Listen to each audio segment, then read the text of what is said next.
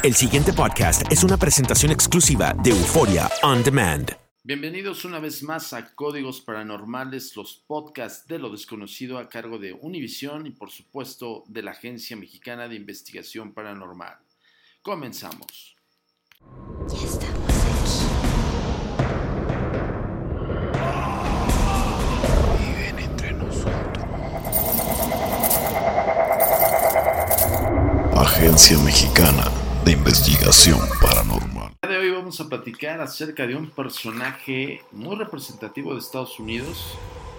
Eh, de hecho, uno de los que fue baluarte de la historia de- del gobierno estadounidense, pero que giraba mucho en torno a su presencia, a su figura, el espiritismo como tal. Vamos a conocer un poco más acerca de Abraham Lincoln. Abraham Lincoln, el más eh, mítico de todos los presidentes norteamericanos por la dramática naturaleza de su vida y su muerte, inevitablemente sería tema de relatos de fantasmas, pero en vida, Lincoln parece haber tenido un genuino interés en los fantasmas y los espíritus. En la época de Lincoln, el espiritismo era muy popular en Norteamérica y atraía a seguidores de todos los ámbitos. Mary Todd, su esposa, parece haber sido una de las personas inclinadas a creer en los espíritus, en los espíritus, perdón.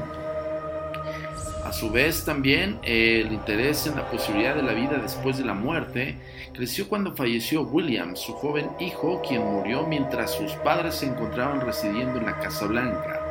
Desde luego, hay algunos relatos que cuentan que el fantasma del niño se ha visto en la Casa Blanca, pero no son muy consistentes en la tradición. También se cuenta que Mary Todd Lincoln eh, efectuaba sesiones de espiritismo en la Casa Blanca y que el presidente asistía a alguna de ellas. Sí, lo hacía. No hay evidencia fidedigna sobre este punto. Debe haber sido solo para complacer a su esposa. No parece él, no pareciera que él creyera en este tipo de sesiones, sino simple y sencillamente, según el relato repetido por todas partes, en una de las sesiones un gran piano levitó cuando la medium posó su mano sobre de él. Durante los días más oscuros de la guerra civil, se suponía que otra medium se había presentado en la Casa Blanca con consejos sobre todo de cómo conducir la guerra, mismos que había re recibido de los grandes líderes del pasado.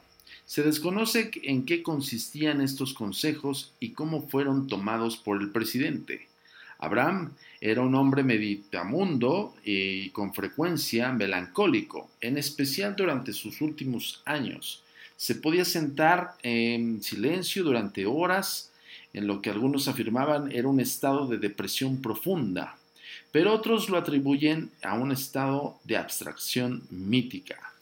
Eh, siempre tratamos de buscarle algo místico, extraño, raro en, estos personajes sobre todo por las épocas en las cuales fueron, este, tuvieron eh, presencia, ¿no?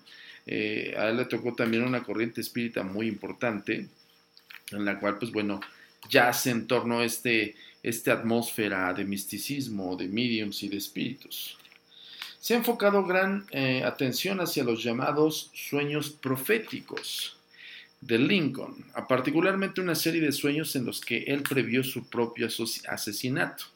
Unos días antes de que lo mataran, Lincoln relató un sueño en el que se veía dentro de un ataúd. Cuando preguntó qué había sucedido, le dijeron que el presidente había aparecido a manos de un asesino. En la mañana de su muerte les dijo a unos amigos que había tenido un sueño en el que se encontraba eh, prácticamente el barco de su destino y en algún lugar desconocido. W. H. Crook, uno de los guardaespaldas del presidente Lincoln, dijo que el presidente estaba convencido de que lo matarían, porque había tenido un sueño que le advirtió sobre el asesinato tres días antes de que sucediera. El guardaespaldas dijo que él había suplicado a Lincoln que no asistiera al teatro en la noche del 14 de abril, pero el presidente era fatalista. Eh, y de todas formas fue. Esa, desde luego, fue la noche en que John Wilkes Booth le disparó. No hay nada necesariamente extraño en estos datos, como todos los relatos de los sueños de Lincoln, vienen de segunda o tercera mano. En realidad no se sabe qué tan exactos son y qué tanto pudieras haber sido real. Algunas personas con frecuencia hacen que los sueños proféticos u otros ejemplos de profecías se apeguen a los sucesos cuando estos ya han ocurrido.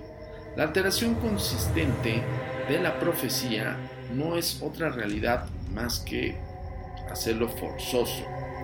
La memoria selectiva entra en juego y la mente por sí misma elige, son, elige estos aquellos detalles que encajan en, en lo acontecido. La mente también tiende a llenar los detalles para hacer que el relato se acerque más al suceso.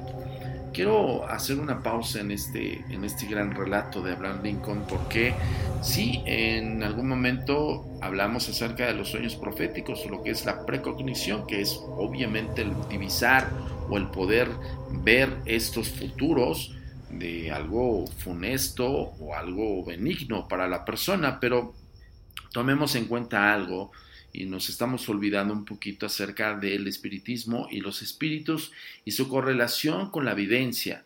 Recordemos algo, los espíritus sí tienen evidencia, evidencia presente, evidencia pasada, evidencia futura.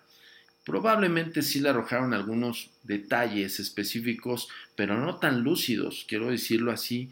Lo que pasa es que muchas veces creemos que los mensajes son directos hay veces que tienes que descifrarlos, o la mayor parte de las veces los tienes que descifrar para saber si realmente te están haciendo un aviso de algo.